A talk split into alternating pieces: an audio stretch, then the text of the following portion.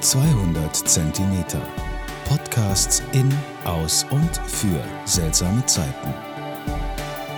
Hallo, liebe Zuhörerinnen und Zuhörer. Herzlich willkommen zu meinem 25. Podcast-Beitrag zur Kulturgeschichte des Weins und der Pfalz. Mein heutiges Podcast-Ziel führt uns zum Kloster Rosenthal in der Gemeinde Kerzenheim im Rodenbachtal. Das liegt im Landkreis Donnersberg. Über die Verbandsgemeinde Eisenberg nach Göllheim führt uns der Weg ins Rodenbachtal. Der genaue Name des ehemaligen Zisterzienserinnenklosters ist St. Maria im Rosenthal. Die Klosterruine, in einem kleinen Ort abseits der großen Straßen gelegen, sollte man unbedingt besucht haben.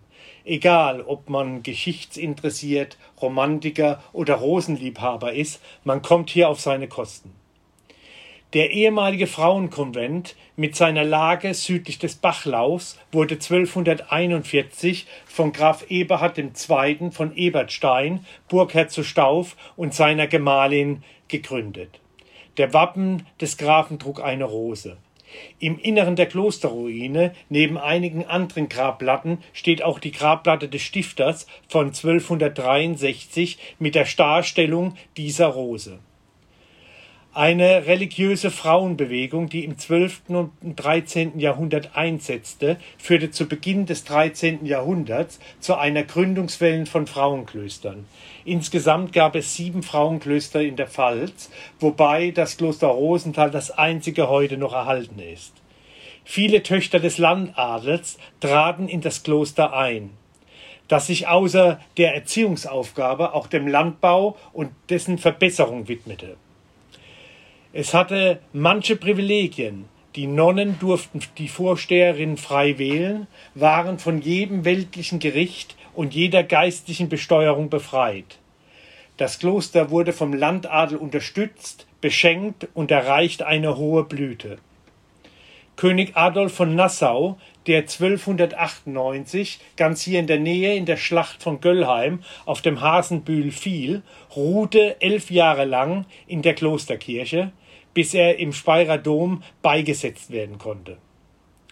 Ende des 15. Jahrhunderts wurde die Kirche im spätgotischen Stile ausgebaut. Das Kloster wurde bei einem Bauernaufstand 1525 geplündert und verwüstet und letztendlich 1572 durch Graf Philipp IV. von Nassau endgültig aufgelöst. Von der einschiffigen Abteikirche blieben Seitenmauerreste mit Strebpfeilern und der westliche Giebel erhalten. Und das für Rosenthal so typische Türmchen mit dem Steinhaubendach. Der Kreuzgang ist völlig verschwunden. Die Gesamtanlage des Klosters ist erhalten und wird heute zum Teil für landwirtschaftliche Zwecke genutzt. Alle Gebäude befinden sich seit dem 19. Jahrhundert im Privatbesitz. Im kleinen Museum im Nassauer Seelchen steht ein Modell der einstmaligen Klosteranlage. Ein Besuch dieses kleinen Museums am Eingang des Klosters und eine Führung ist auf jeden Fall zu empfehlen.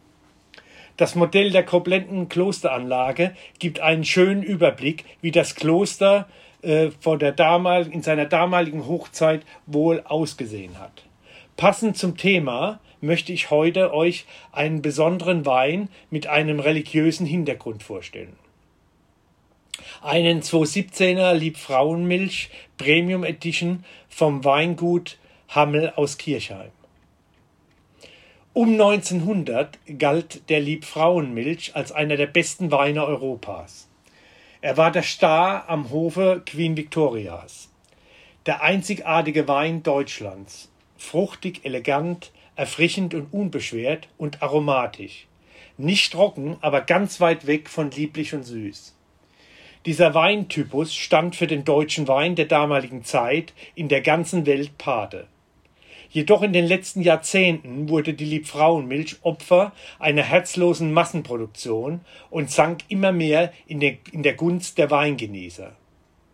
Christoph Hammel jedoch, Weinmacher aus Passion, belebte diese Ikone deutscher Weingeschichte neu mit viel Liebe zu diesem Wein und seiner Historie.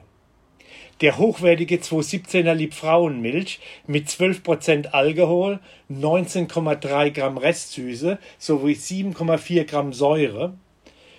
Der 218er Liebfrauenmilch Black Madonna hat 90 Punkte in der diesjährigen Anstellung bei Falstaff erreicht. Ein drei Sterne ausgezeichneter Wein. Die Liebfrauenmilch ist ein idealer Begleiter zur aromatischen Melone mit luftgetrocknetem Schinken oder indischen Curry-Spezialitäten. Aber auch für die asiatischen Köstlichkeiten, die durch Ingwer und Chili geprägt sind, ideal. Die Trinkempfehlung gut gekühlt bei 6 Grad Celsius. Da mir gerade selbst das Wasser im Mund zusammenläuft, möchte ich nun hier enden. Ich hoffe, mein Podcast hat euch heute wieder gefallen. Zum Wohle die Pfalz, euer Michael Born.